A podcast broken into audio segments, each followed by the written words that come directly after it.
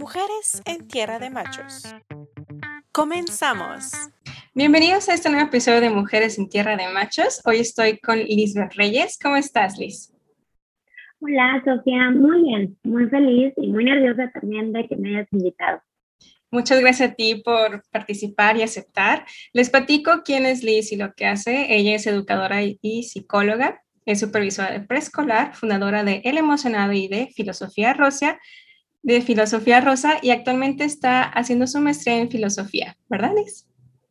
Sí, así es. Yo estoy por, por concluirla después de, de estos dos años de, de pandemia, de aislamiento. Yo estoy cerrando tesis.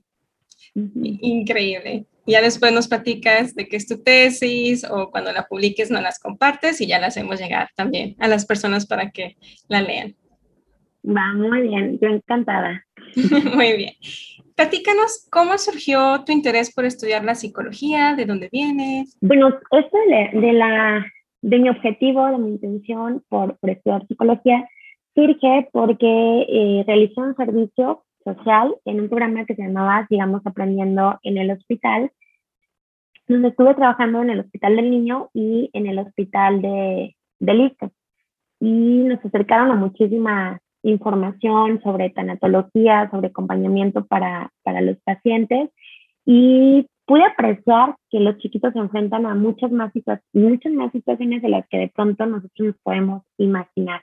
Y está padrísimo eh, poder trabajar a nivel como más profundo con, con sus emociones y eso se complementaba perfecto con la carrera de educación preescolar que yo estaba cursando en ese momento. No nada más a nivel cognitivo, sino qué más podemos hacer por, por los chicos, por los niños y por, por los adolescentes.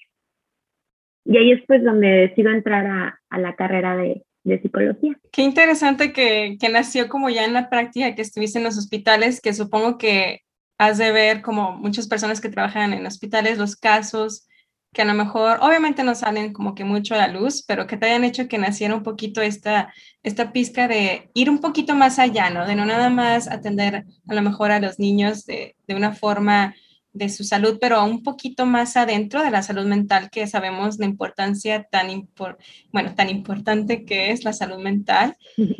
¿Y, ¿Y cómo fue que uniste ambas carreras? Que yo sé que te enfocas más que nada en la psicoterapia, ¿verdad? En niños y adolescentes? ¿Cómo fue? Fue al revés, porque yo me negaba a la educación, pero al final de cuentas termino la carrera y día uno me dan mi plaza. Quiero terminar los primeros lugares y me mandan a, a un ranchito, a una comunidad. Y también durante ese tiempo, pues empiezo a, a, a, conocer, a acercarme a lo que viven los niños en, en situaciones de vulnerabilidad, de pobreza, de hostilidad, de agresiones. Y durante ese tiempo, pues yo estaba terminando la carrera todavía de psicología, yo me sentía sin recursos. Pasa el tiempo, eh, duró tres años como educadora, sin acercarme a la clínica, a la psicología clínica, y eh, presento como supervisora de preescolar. Y ahí es donde siento que se empieza a amalgamar lo que aprendí en la carrera de psicología y lo de educación, porque empieza a acercarme de una manera creo yo, un poquito más humana a las educadoras, a los papás y a los niños. Y empiezo a tomar cursos, pero todavía no me decido a, a intervenir de manera clínica con los niños hasta la pandemia, que fue cuando dije que se necesitan más manos para ayudar. Eh, se empiezan a dar muchos casos de depresión, de ansiedad, y empiezo ya a especializarme en, en terapia de juego. De acuerdo, entonces surgió por la pandemia que empezaste a detectar o ver este, lo que dices depresión, que a mí se me haría muy interesante igual ver si salen estudios dentro de unos cinco años o más de cómo afectó más que nada a las infancias la pandemia, ¿no? De, de estar acostumbrados a lo mejor a ir a la escuela o a lo mejor ya no y están encerrados en sus casas, incluso el no tener que estar yendo a clases o tener esa presencia de los maestros Qué interesante que por ahí lo sacaste. Y cuéntanos cómo fue que empezó. ¿De esto nació el emocionario o fue después? Sí, de esto. Eh, cuando empieza la, la, pandemia, que fue como abril, más o menos marzo, abril, el siguiente mes yo no estoy ejerciendo la supervisión, estaba en la maestría nada más, pero en los grupos de maestras empiezan a poner es que mis niños esto y es que mis papás esto. Y entonces diseñé un curso gratuito para maestras. Estuve, se, se inscribieron muchísimas. Trabajé con 110, 115 maestras más o menos en varios cursos y empezaron a manifestar mis niños, pasa esto, pasa esto, pasa esto. Y fue cuando yo me sentía muy abatida, ¿qué más puedo hacer? ¿De qué manera puedo contribuir? Y fue cuando me comencé a, formar. Eh, empecé también ya a, tener un poco más contacto con niños, con adolescentes y a idear el proyecto de, del emocionario. Entonces, ¿nos puedes practicar de qué consiste o qué es el emocionario? Claro, mira, en, en enero de este año fue cuando te dijiste que tengo que, que materializarlo ya. Me invitaron a trabajar primero en línea en terapia en línea. Y empecé a atender chicos de Ciudad de México, adolescentes principalmente, pero mi intención era apoyar aquí en Durango. Entonces, eh, mi mamá tenía un local, se lo pedí prestado y empecé a, adecuar, empecé a, decorar. Fue, yo creo que express, en un mes ya estaba todo instalado, casi en el, en el emocionario. Y eh, fue, bueno, voy a empezar a consultar la gente cerca de, de donde está el consultorio y con precios como muy accesibles porque ahorita la situación económica por la pandemia está súper gruesa. Pero ya en el camino me, me surgió como la espinita de lanzar también la página, porque creo que falta difundir muchísimo acerca de cómo tratar a las infancias, cómo eh, dejar ese tipo de prácticas hostiles, agresivas, con golpes, con maltrato y enseñar nuevas formas de educar, más respetuosas, más amorosas con, con los niños, que va muy ligado a mi tesis, de hecho, y el contenido que tuvo me lo facilitó mucho la investigación de tesis que hice. Entonces, siento que se fue entretejiendo todo, la pandemia, eh, lo que había venido trabajando a lo mejor a través de, de, del tiempo. Y mm, pues el consultorio mm, básicamente está lleno como de juguetes trabajo mediante la, la metodología de terapia de juego y eh, trabajo también asesoría en crianza, asisten mamás que de pronto ya se sienten muy rebasadas, porque la pandemia las, las obligó a estar 24/7 con los chiquitos. Y por más que haya mucho amor, pues las situaciones a veces rebasan lo que, lo que estamos acostumbrados. Y no sé si me dicen muchos bolas, pero más o menos es lo que, lo que es el emocionario.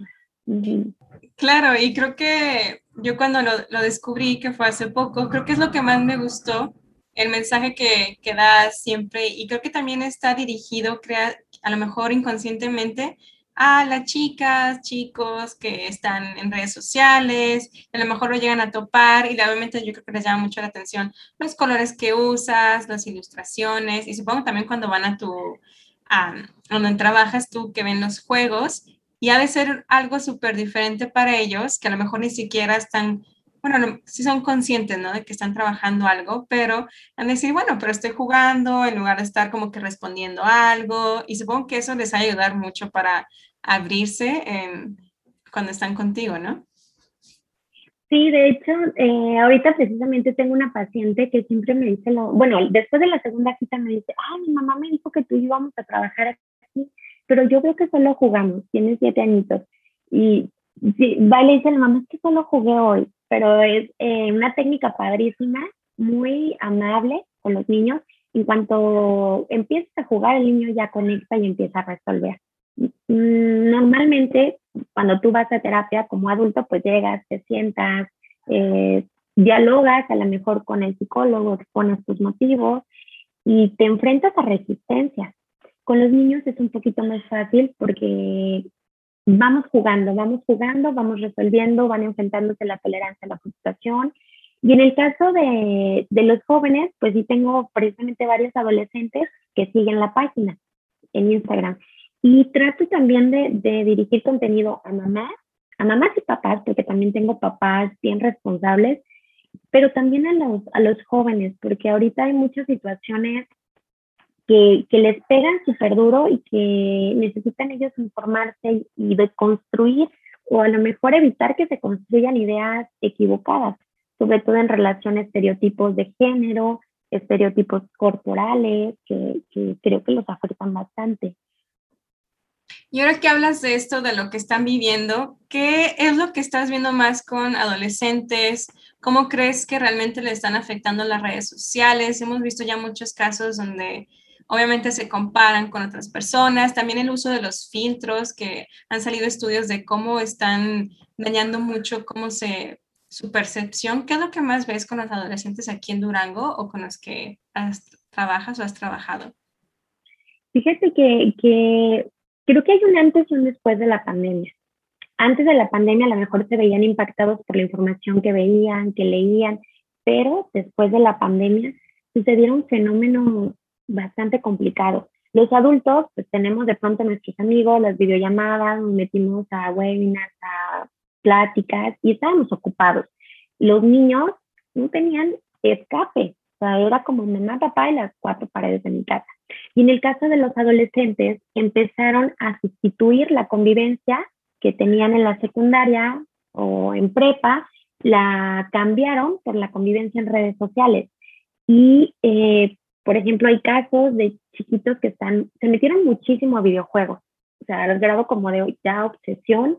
También tuve pacientes, adolescentes, que se metieron demasiado a YouTube, o sea, voy a ser youtuber y así como fulanito, y empezaron a dedicar 12 horas al día a seguir a determinado artista y a estar subiendo contenido a Instagram y a YouTube. Y claro que pues todo el mundo estaba en redes sociales los números subían, pero de manera aleatoria.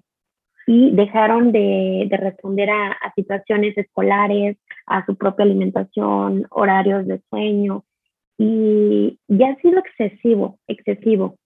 Las ideas eh, que se han originado a partir de, de lo que están viendo, el tipo de modelos, el tipo de cuerpo, también es bastante doloroso. Ya no nada más quiero, quiero ser como muy bonita o muy delgado, sino que también eh, quiero tener, ser muy interesante para poder subir ese contenido y estar teniendo esos likes o esos, ese número de seguidores que tienen pues los influencers. Entonces se volvió un poquito obsesivo para, para muchos de los adolescentes que estoy atendiendo.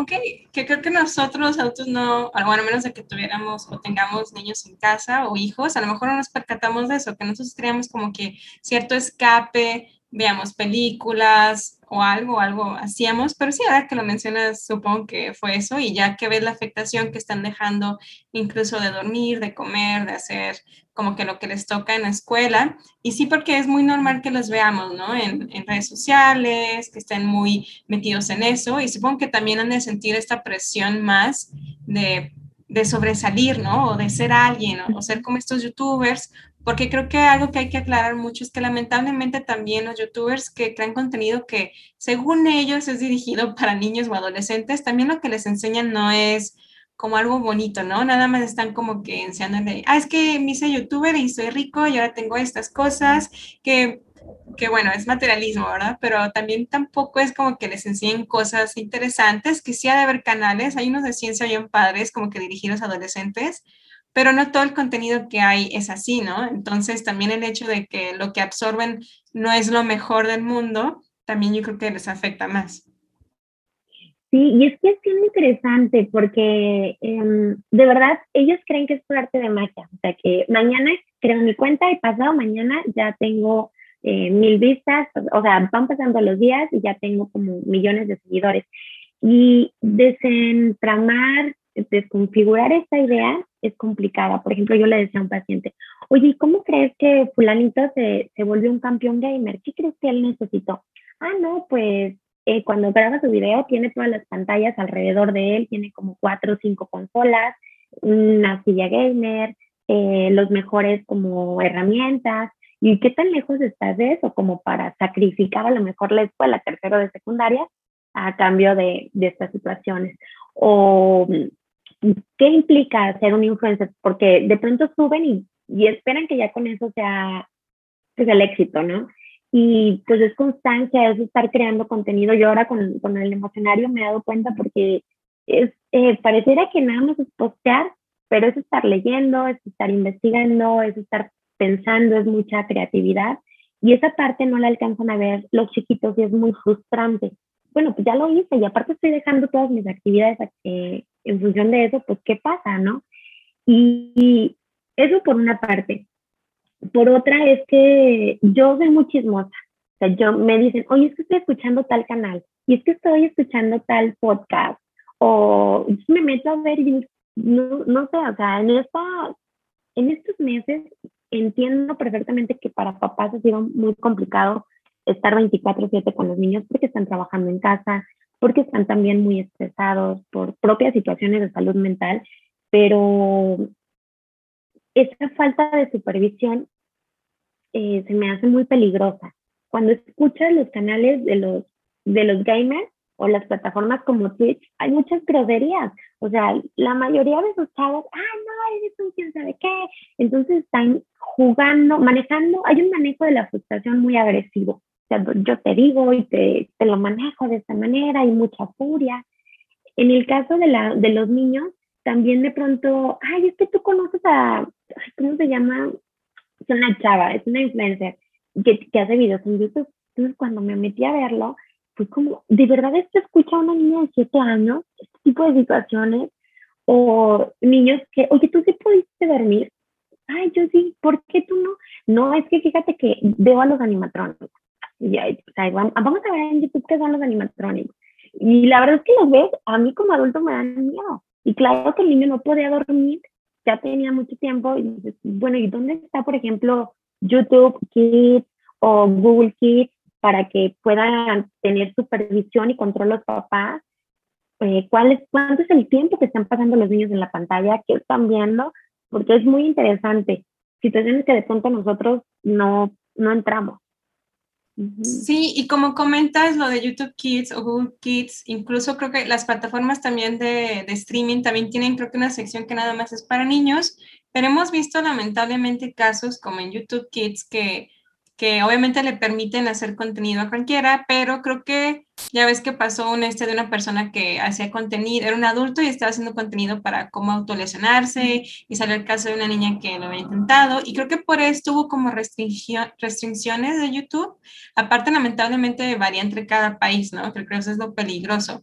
Y creo que algo que intentaron hacer en YouTube fue de que si tú catalogabas tu contenido para niños, creo que no puedes tener ganancias o, o algo así, como que para que a ver si es cierto que sí es verdad que sí es para niños pero todos modos lamentablemente seguimos viendo que, como comentas tú, o sea, son personas que lamentablemente no están creando un contenido que es para niños, simplemente que saben como los niños les gusta ver cosas muy llamativas, muy específicas, incluso creo que es muy fácil detectar cuando como que va dirigido a niños o adolescentes por hasta el tono de voz que emplean, el video cómo está editado, hasta los colores que, que usan. Entonces, creo que incluso si tú como papá o madre confías, ah, es que está en YouTube Kids, entonces no tendría por qué ver contenido explícito, groserías, pero pues no hay algo que realmente te cerciore o que realmente te diga, no, no van a ver nada.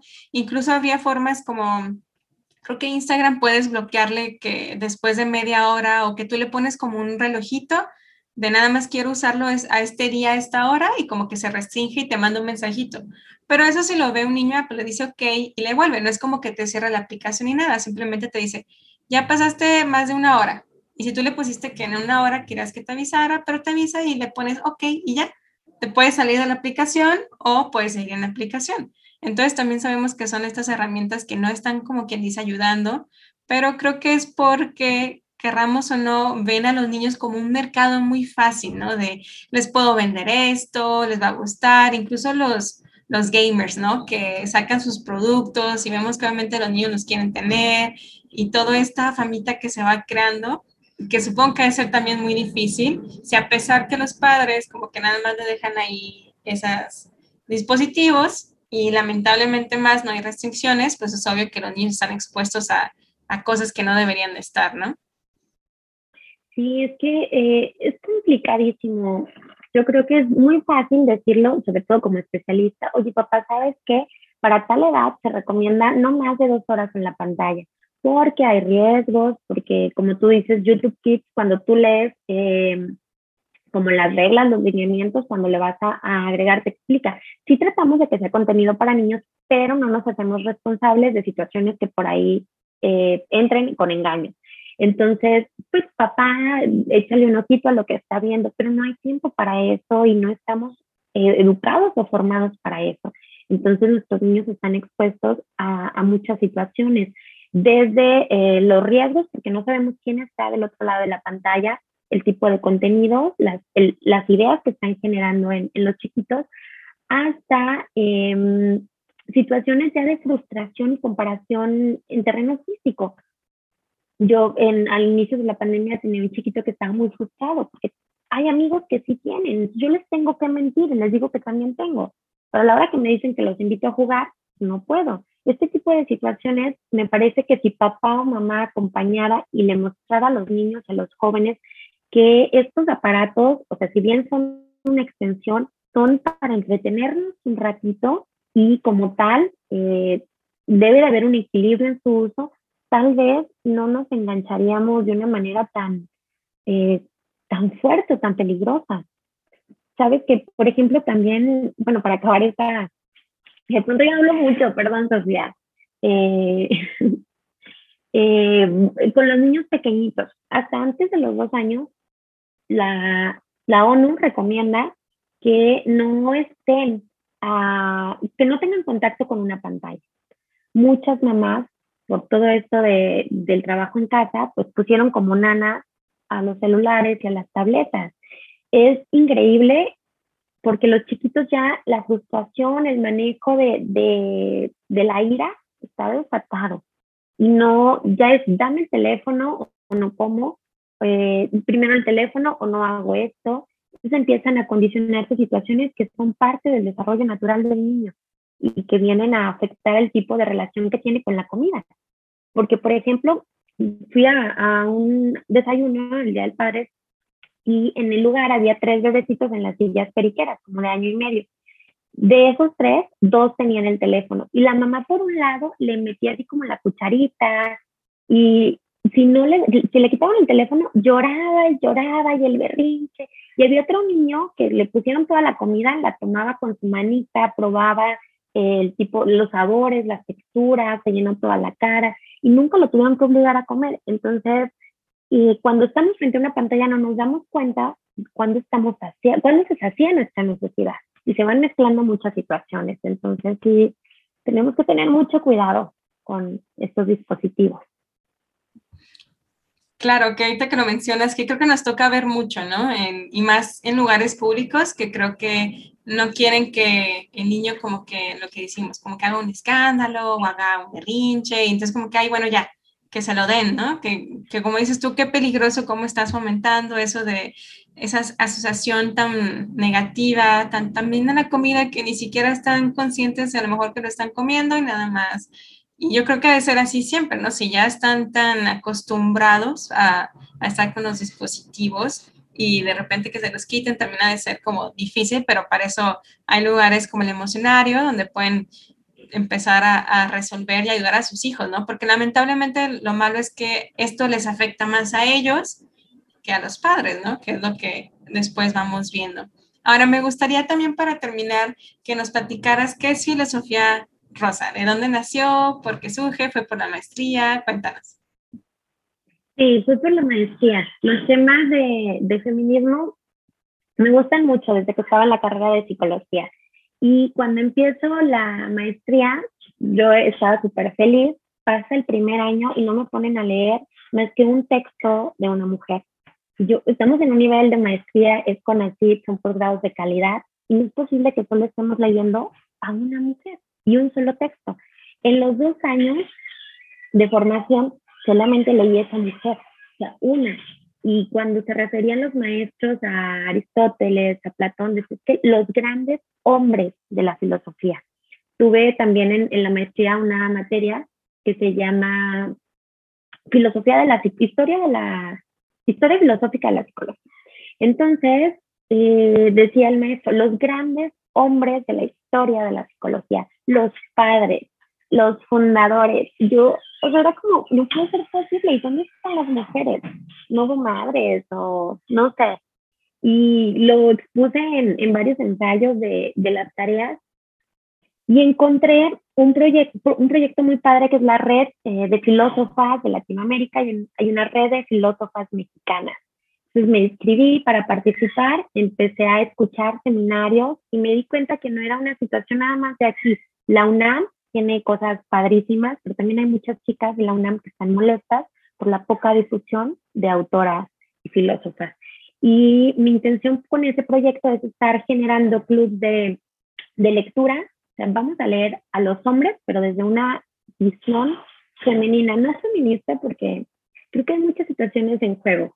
Eh, de pronto hay un feminismo muy radical, hay un feminismo separatista, y no, no, no quise entrarle como por ese lado, sino una visión de, mujer. Yo como mujer, ¿qué pienso de ese Platón que decía que las mujeres éramos como bestias, por ejemplo? O eh, leer a mujeres y empezar a difundir. Oye, ¿sabes que está padrísimo estos clásicos de filosofía? Pero también hay estos otros que hay que voltear a ver. Entonces, ha ido un poquito más lento que en el emocionario, pero estoy muy entusiasmada con el proyecto. Claro, yo creo que lo mencionas así, pues para estar muy atentas en lo que esté subiendo y creo que es muy importante también que haya estas lecturas, ¿no? Que a lo mejor no habrá mucho documentación de filósofas, pero al tener las perspectivas, creo que, y además de mujer, pero como individuales, ¿no? De a mí qué me hace sentir, qué pienso, qué puedo como mencionar sobre eso, creo que es lo más padre. Entonces vamos a estar también muy atentas de lo que hagas en Filosofía Rosa. ¿Algo más que te gustaría terminar por mencionar, Liz, que te gustaría decir?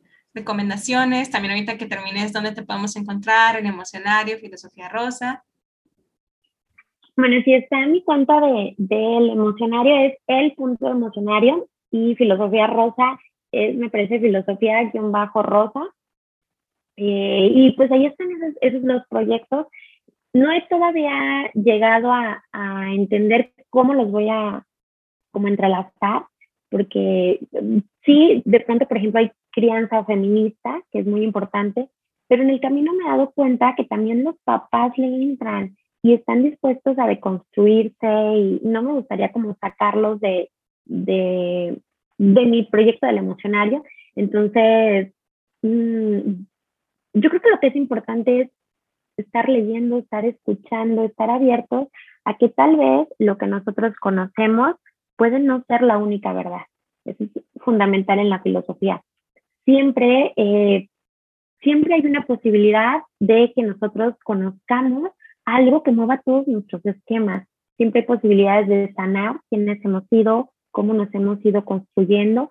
Y es importante hacerlo como adultos para que nuestra visión adultocéntrica y de género y desde muchísimas perspectivas, pues no afecte eh, estos nuevos niños que están empezando a conocer el mundo. Claro, y más que nada porque son la sociedad que, que va, va, a salir, ¿no? Cuando nosotros ya no estemos en esta tierra. Entonces es muy importante, ¿no? También ver qué tipo de sociedades queremos ir compartiendo. Entonces, muchísimas gracias, Liz, por la entrevista. Ya saben, lo pueden encontrar, es en Instagram, ¿verdad? Donde está el emocionario. Sí, ahorita ya cuando suba el podcast pues se los voy a compartir porque creo que es un proyecto muy importante más que nada porque son niños, niñas, adolescentes. Que creo que más que nada, creo que todos pasamos por esa etapa de pequeños que no sabíamos qué estaba sucediendo y tener como que estas herramientas que nos ayuden.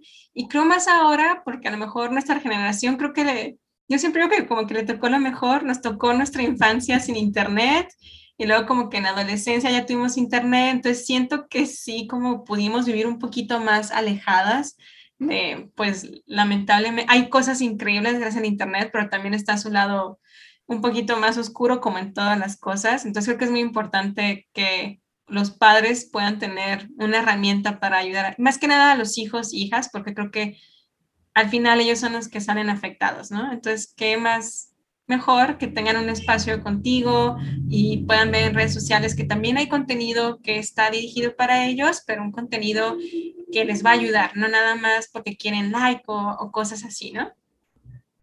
Sí, de hecho, parte, bueno, de, del objetivo del emocionario es subir contenidos para ellos, cuentas que ellos puedan seguir y que los inspire. ¿Qué están haciendo, por ejemplo, los médicos, qué están haciendo odontólogos, qué están haciendo en temas de activismo, en deportes? Y, y eso es súper importante, también no satanizar la tecnología, no satanizar las redes sociales, porque eso es lo que nos permite tener una visión global del mundo, sino entender yo, papá, cuál es el lenguaje del niño y cómo le doy su espacio para no eh, verme intrusivo, no, a lo mejor hay muchos papás que quitan el celular, ya no vas a tener, les genera mucha ansiedad a los niños. No se trata de eso, sino de usarlo de manera equilibrada y de integrarlo a sus demás actividades para que no los pongan en riesgo. Muy bien, entonces muchísimas gracias Lisbeth por la entrevista y ya saben, ahorita les voy a dejar su información para que la sigan y muchísimas gracias. No, muchísimas gracias a ti por la invitación, Sofía. Un placer haber estado con ustedes.